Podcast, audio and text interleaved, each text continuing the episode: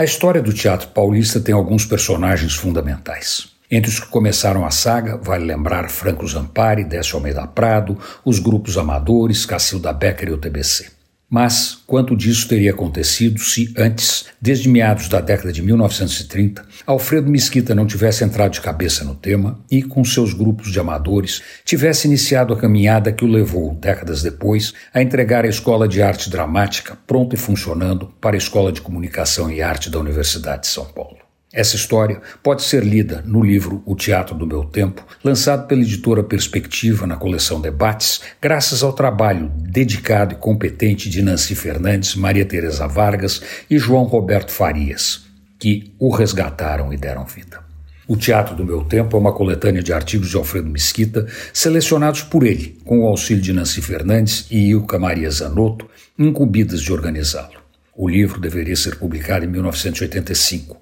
mas, em função do autor ficar doente, isso nunca aconteceu. A retomada de sua publicação, revisto e ampliado por Nancy, Maria Tereza e João Roberto, resgata a dívida com um homem especial e mostra a importância do nosso teatro, especialmente entre as décadas de 1940 e 1960, período em que Alfredo Mesquita foi um dos carros-chefes do movimento de consolidação do teatro paulista especialmente pela criação do Grupo de Teatro Experimental e da Escola de Arte Dramática, fundada, mantida e dirigida por ele até final da década de 1960, quando foi incorporada pela Universidade de São Paulo. O resultado de seu trabalho passa por nomes como Antunes Filho, Abílio Pereira de Almeida, Marina Freire, Juca de Oliveira, Araciba Labanian, Sérgio Mamberti e tantos outros que fizeram e fazem o teatro paulista. Antônio Penteado Mendonça para a Rádio Dourado e crônicasdacidade.com.br.